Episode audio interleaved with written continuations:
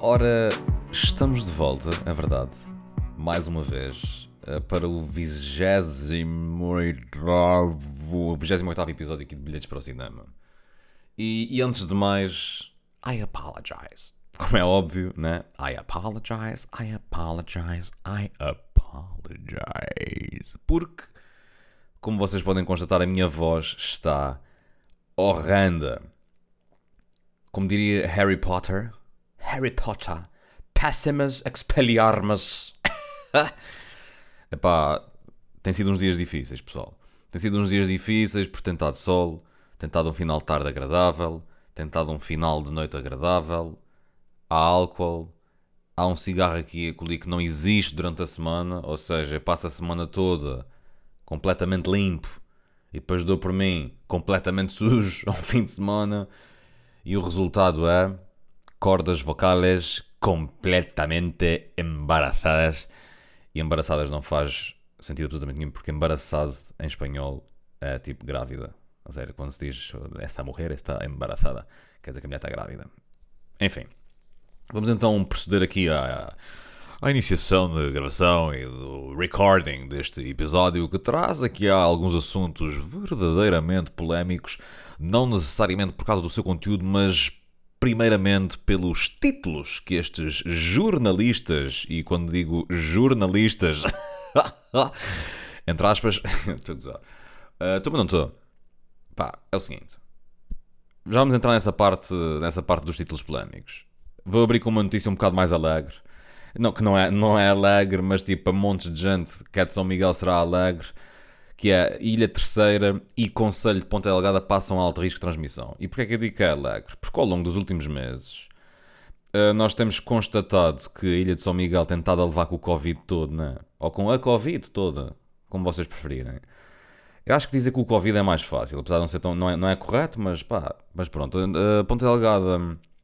Ponta Delgada não, a Ilha de São Miguel tentado a levar com mais Covid nos últimos anos. Nos últimos anos.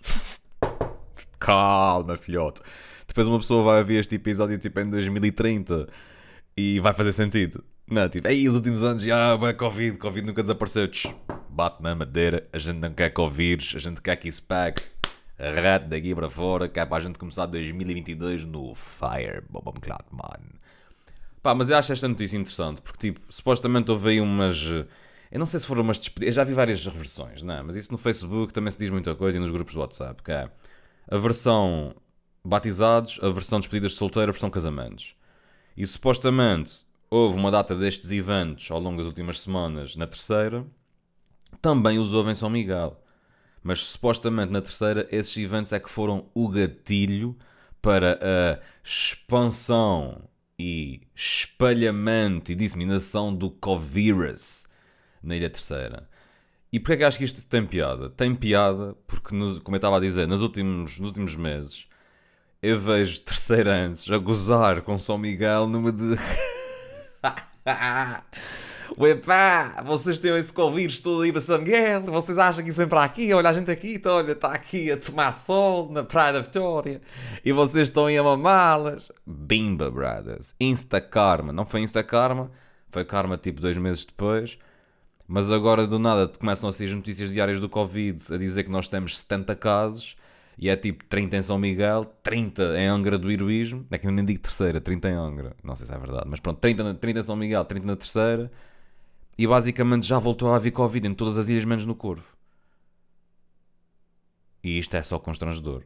Quando há cerca de 3, 4 semanas só havia Covid em São Miguel e todo o resto do arquipélago estava mais ou menos chilatzi, agora há Covid em 8 ilhas. Ou seja, isto não está para graças, pips isto não está para fucking graças. Especialmente quando esta semana supostamente também alargaram o horário dos restaurantes. Eu não sei, se calhar para as 11, não faço ideia. Sei que o horário estava até às 10, mas tipo, se calhar foi até às 11. Mas no meio disto tudo, um, yeah, São Miguel está. Está o nível de alto risco máximo. Estás a ver? Estamos aqui a um alto risco. Mas depois, Nordeste e povoação uh, está de chilato. Está tipo muito baixo risco. Ah não, Nordeste e povoação está tá muito baixo. Vila Franca, exato, passou de baixo para médio alto. Epá, esta escala, pronto, nós já. eu já falei sobre o que é que acho desta escala. Eu acho que falta aqui um grau superlativo absoluto sintético. Isto do grau superlativo absoluto analítico hum, deixa muito a desejar. Falta aqui o muitíssimo, altíssimo risco. Mas lá está, no meio disto tudo, destas notícias sobre a transmissão e não sei o que de, de, de coronavírus, de, de Covid-19, o nosso presidente do governo regional, José Manuel Bolieiro, veio dizer esta semana que as medidas para a pandemia nos Açores têm sido decididas com bom senso. Ora, se as medidas para a pandemia nos Açores tivessem sido decididas com bom senso, no meu entender não político, eu acho que nós não só já estávamos todos vacinados, como já não tínhamos casos de Covid em escala de dois dígitos há sensivelmente três meses. E há sensivelmente, quando eu digo há sensivelmente três meses, eu estou a ser porreiro, né? Porque tecnicamente havia capacidade para já não, para não haver, para isto já está ultrapassado. É o que eu acho, Pips.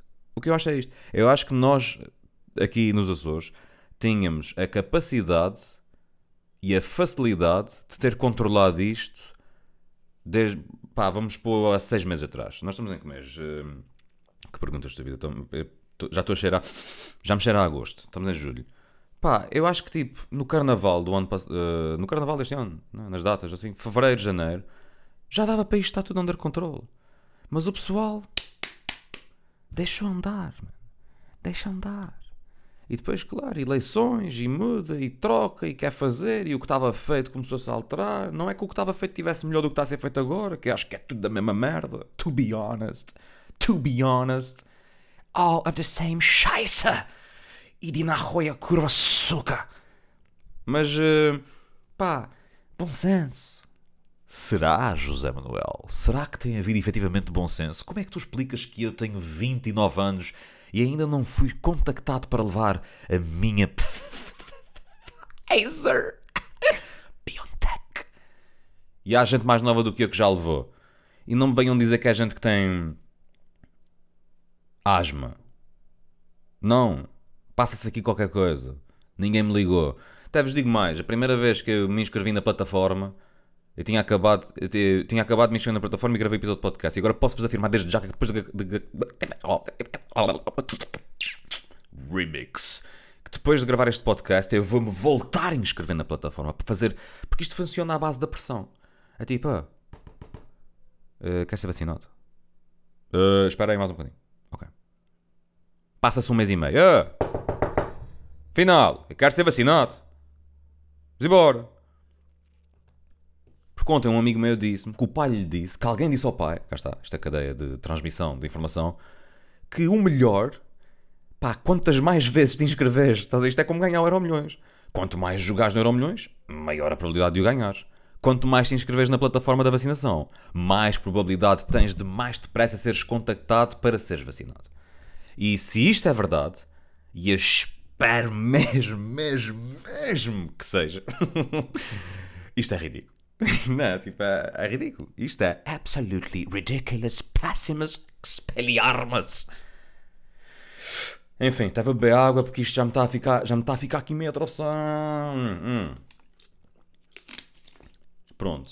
Um, por outro lado, também aqui na, analisando palavras de José Manuel Bolieiro, nunca tenho nada contra José Manuel Bolieiro, mas Acho curiosas as suas perspectivas e a forma como dialoga e estrutura o seu discurso. O presidente do governo recebeu a embaixadora do Canadá. Para já, vamos aqui pegar na palavra embaixadora, que, em, que no passado não se dizia embaixadora, não é? Sempre ouvi dizer que era que, que embaixadora, que o feminino da embaixador era daquelas palavras que sacavas de uma embaixatriz. Se calhar estou a dizer uma grande asneira. E do nada passou a embaixadora e agora vale tudo. Pode ser embaixatriz como embaixador. É isto? Estão aqui a fazer sinal e dizer que estou a dizer uma gancíssima asneira para mudar de assunto. Ok. Uh, não faço ideia. Tipo, é, é, já ouvi dizer isto, agora se é verdade ou não. Nem era, isto, nem era este o comentário que ia dizer em relação a esta notícia. Isto saiu-me completamente de forma espontânea. Ah, Porquê? Porque José Manuel Bolheiro, tanto quanto sei, fez uma campanha política auto, como sendo o autoproclamado. Ele ah, intitulou-se O Presidente Amigo. Pá, e isto é um conceito engraçado e interessante de explorar. Eu sou o Presidente Amigo. A ideia é transmitir uma certa proximidade uh, com a população, para a população sentir que é fácil chegar ao Presidente, né? que é uma figura uh, que está um bocado mais lá acima. Lá acima, lá em cima. Uh, e agora ele diz que ele recebeu a embaixadora do Canadá que ele considera ser um país amigo. Ou seja, para José Manuel Bolieiro, toda a, toda a sua política é feita na base da amizade. Pá, e nós sabemos que política uh, à base. Política já funciona assim um bocadinho mal, né? Em Portugal. Na base da amizade, eu creio que funciona ainda pior. Uh, eu não sei porque, mas acho imensa piada a isto, porque tipo, esse o presidente amigo. Ele não fala assim. Esse o presidente amigo e eu vou falar com esta embaixadora deste nosso país amigo. E vocês, meus caros amigos e leitores, tudo é amigo. Tudo é fucking friendly. É muito fixe. Não, é fixe. Temos que ser todos amigos uns dos outros. A amizade, o amor, o love. O amor e o love são coisas diferentes, né? Mas isto ligado, ou seja, a mesma pessoa que diz que nós somos todos muito amigos relembra e reforça a importância dos atores políticos, sublinhando que os atores políticos devem concretizar os objetivos do povo. Hã? José Manuel Bolheiro diz o seguinte: o político está, isto é entre aspas, o político está ao serviço do povo, não dos partidos, não da circunstância, mas de uma visão estratégica estrutural do desenvolvimento de todos, com todos e para todos. Cá está. Ao lermos isto, sabemos que José Manuel Bolheiro adora consultar a Infopédia e a Wikipédia, que é onde está esta definição de político. que na verdade não é bem assim, mas isto é aquela conversa tipo, pronto, ah, isto fica bem bonito. Isto fica bonito. Uh, e, o que é que, e em que circunstâncias é que José Manuel, José Manuel Bolieiro diz estas palavras tão verdades de lá para ali super óbvias? Diz num acontecimento que eu não sei bem qualquer, não, na, na Candelária, acompanhado de seu amigo e estrela regional, Pedro Pauleta. What a time to be alive. Uh... Exato. E, e, era só isto que eu queria dizer. Era só isto. Se alguma coisa do que acabei de dizer fez sentido, who knows? Mas eu gostei. Por isso, olha, José Manuel, nada contra, continua aí a fazer tua cena, continua a ser o presidente amigo, continua a dizer que o Canadá é um país amigo, porque para mim isso é ótimo, quer dizer que eu sou teu amigo duas vezes, sou teu amigo porque sou eleitor açoriano e sou teu amigo porque sou canadiano. Hashtag dupla nacionalidade. Hã? Sabiam? Não sabiam? Ganda props. Estamos aqui a dar flex.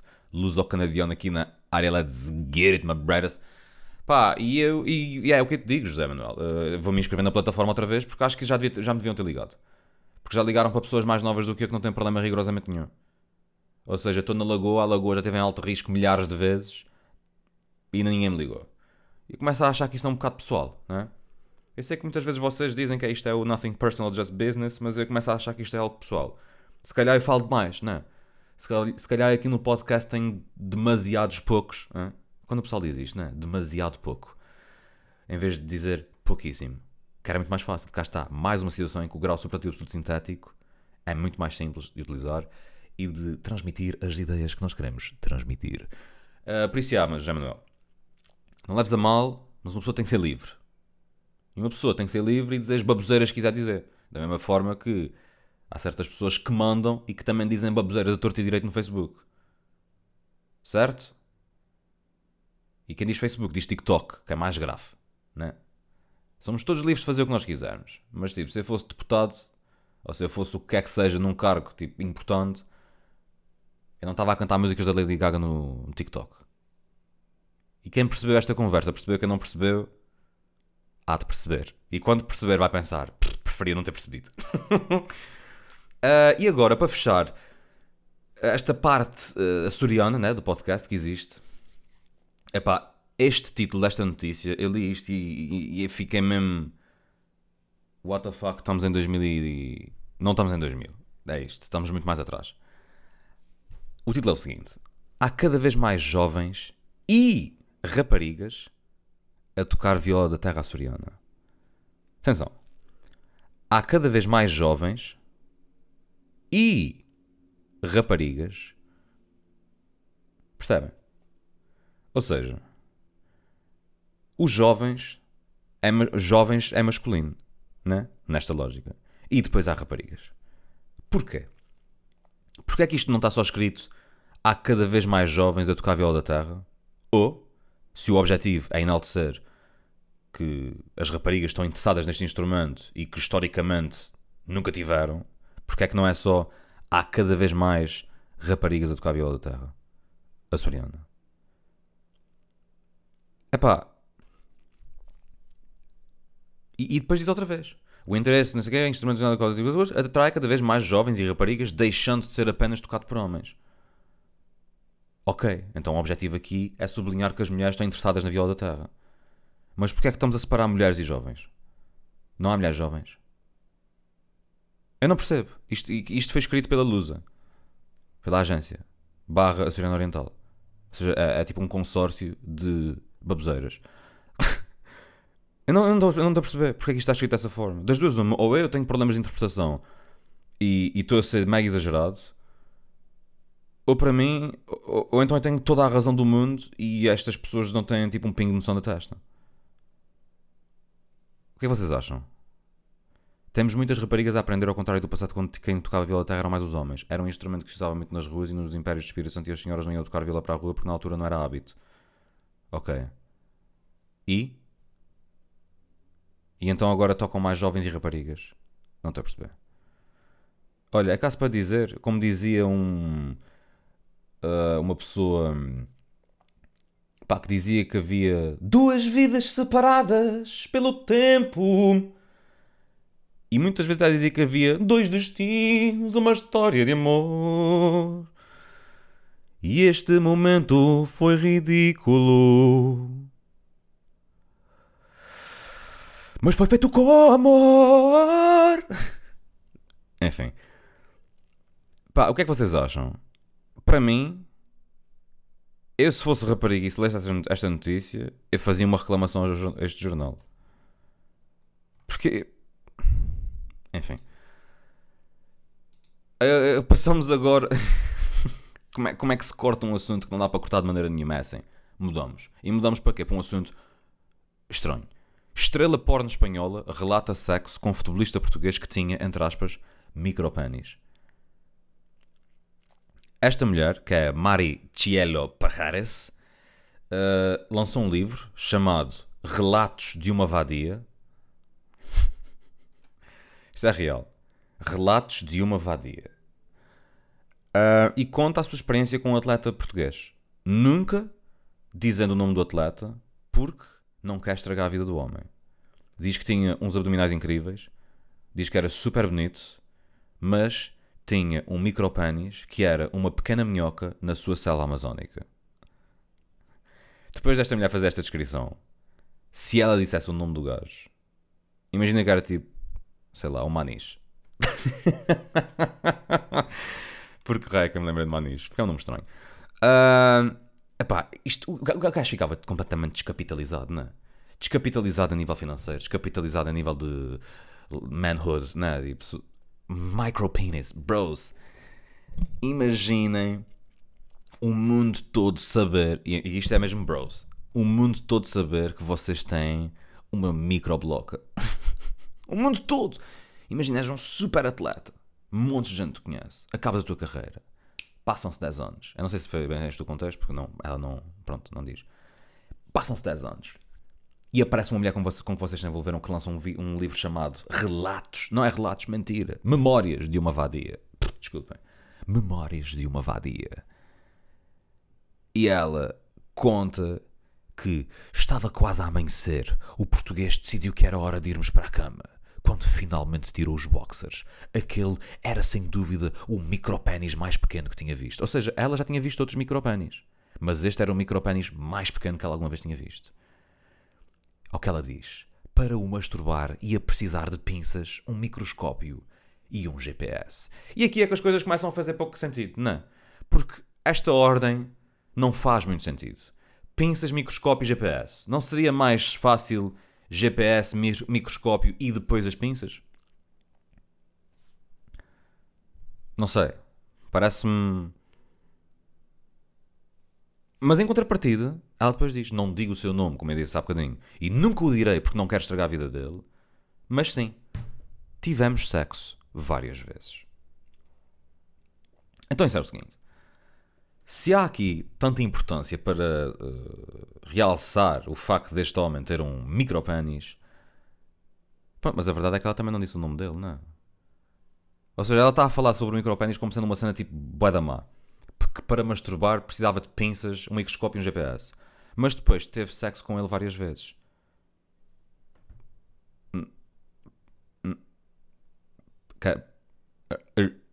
Ok, tivemos aqui um problema de rede. é o meu cérebro, estás a ver? Ficou sem internet. Porque eu leio estas parvoices que são verdade. Pá, e é só isto que dá para fazer, tipo, é ficar what the fuck.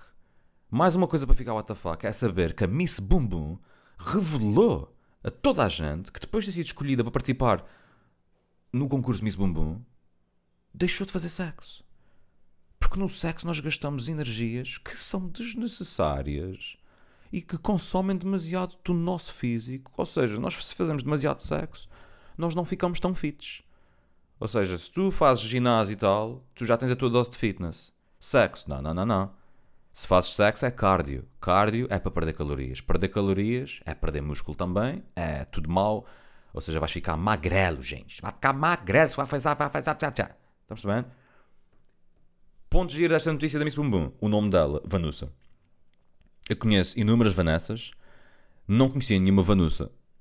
Mas aqui a Vanusa Freitas. Se quiserem procurar e ver o bumbum de Miss Bumbum e perceber porque é que Miss Bumbum deixou de fazer sexo e de abanar o seu bumbum em circunstâncias mais íntimas. Está aqui. Tem aqui uma bruta tatuagem no peito. Está aqui, toda equipada com aquelas asas que parecem uns de Victoria's Secret, pronta para desfilar na cara das inimigas e dar umas boas sentadas, né? que é o que eles dizem lá no Brasil. Pá, mas, eh, mas Vanusa, Vanusa disse: Ei, gente, a gente não vai ter mais sexo, não que o sexo estraga a minha forma física. É o que eu digo, mano. Há malucos para tudo. E pá, por falar em malucos para tudo. Ah, cá está. Cá está. Uma notícia que, que, não, é, que não devia ser. Né? É uma notícia que não a devia ser. E é do, do mesmo estilo da notícia das mulheres que, e jovens que agora tocam viola da terra, mas é a tetracampeã mundial de bodyboard que assume a homossexualidade vírgula, caso raro em Portugal.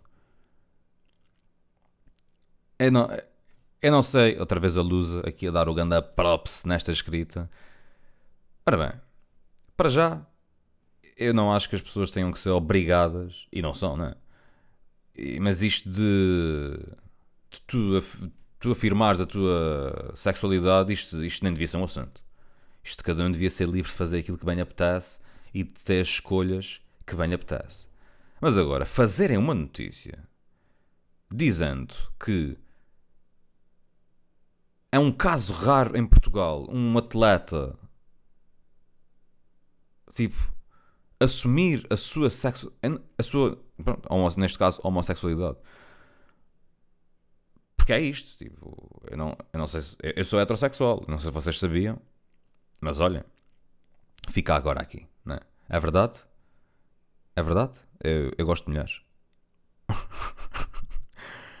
Pá, mas isto, isto é um não assunto, mano. Esta, e ela fez um post a falar sobre o assunto porque sentiu, sei lá, sentiu que precisava de fazer o post. Mas isso é uma decisão dela. Agora, caso raro em Portugal, mano. Mas o que é que é um caso raro? É raro o quê? Porque isso depois pode ter várias interpretações, não é? E as pessoas interpretam as coisas como bem lhes apetece. Caso raro o quê? É raro ser homossexual em Portugal? Porquê é que é raro? Porque não se pode? Porque não se deve? Qual é o intuito disto? Qual é o intuito de escrever isto desta forma? Esta mulher que é tetracampeão mundial de bodyboard usa a sua página, a sua página, o seu canal, onde é seguida por quase, pelo que diz aqui, 64 mil, mil pessoas. Assume a sua posição sexual porque sentiu que precisava de o fazer para servir. Isto é percebo. Para servir de inspiração, porque tem, estas pessoas, quando têm estas plataformas de dezenas de milhares de seguidores, podem, devem usar essa plataforma para o bem. E se, e se o bem aqui é o bem da comunidade LGBT. Como é que é? LGBTI. Yeah, porque existe o I. Não, não me quero esquecer de nenhuma das letras. Pá, tudo bem. É a decisão dela. Agora, fazer uma notícia à volta disto, com estas cenas de tornando-se uma das raras atletas em Portugal a revelar publicamente. Man, ninguém deve isto a ninguém, esta informação. Tipo, eu estou errado. Espera aí, estão-me aqui a fazer sinal. Ok, estão-me aqui a fazer sinal a dizer que eu estou a dizer grandes baboseiras outra vez. Não, mas é verdade. Não.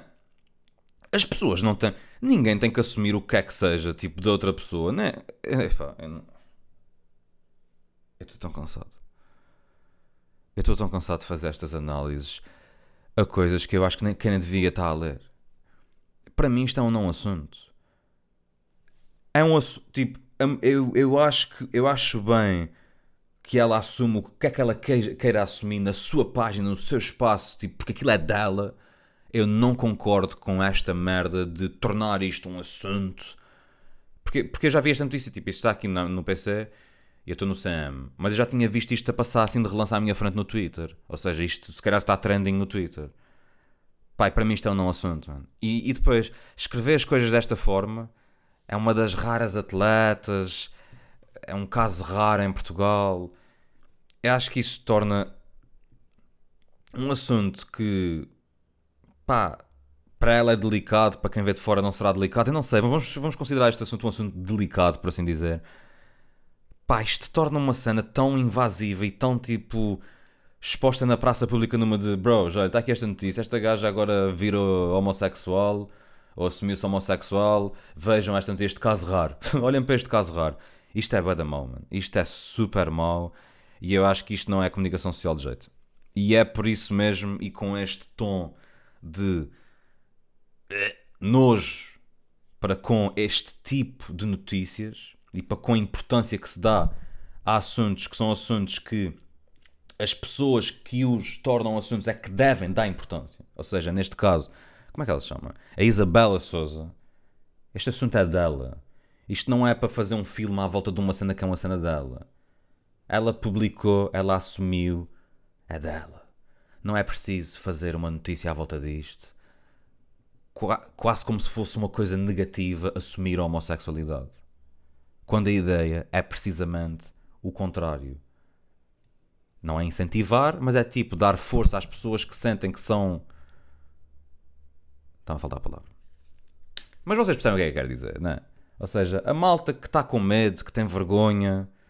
E isto é para servir de inspiração à malta que é gay, mas não é gay assumido, tipo, sair. Sair do armário. Enfim, pessoal, voltamos para a semana. Pá, este episódio sim teve aqui um toque um bocado pesado, mas as notícias também assim foram. Mas olhem, eu sou o vosso host de podcast amigo. Percebem? Vá, com sorte para a semana já me ligaram e eu já estou com a vacina marcada.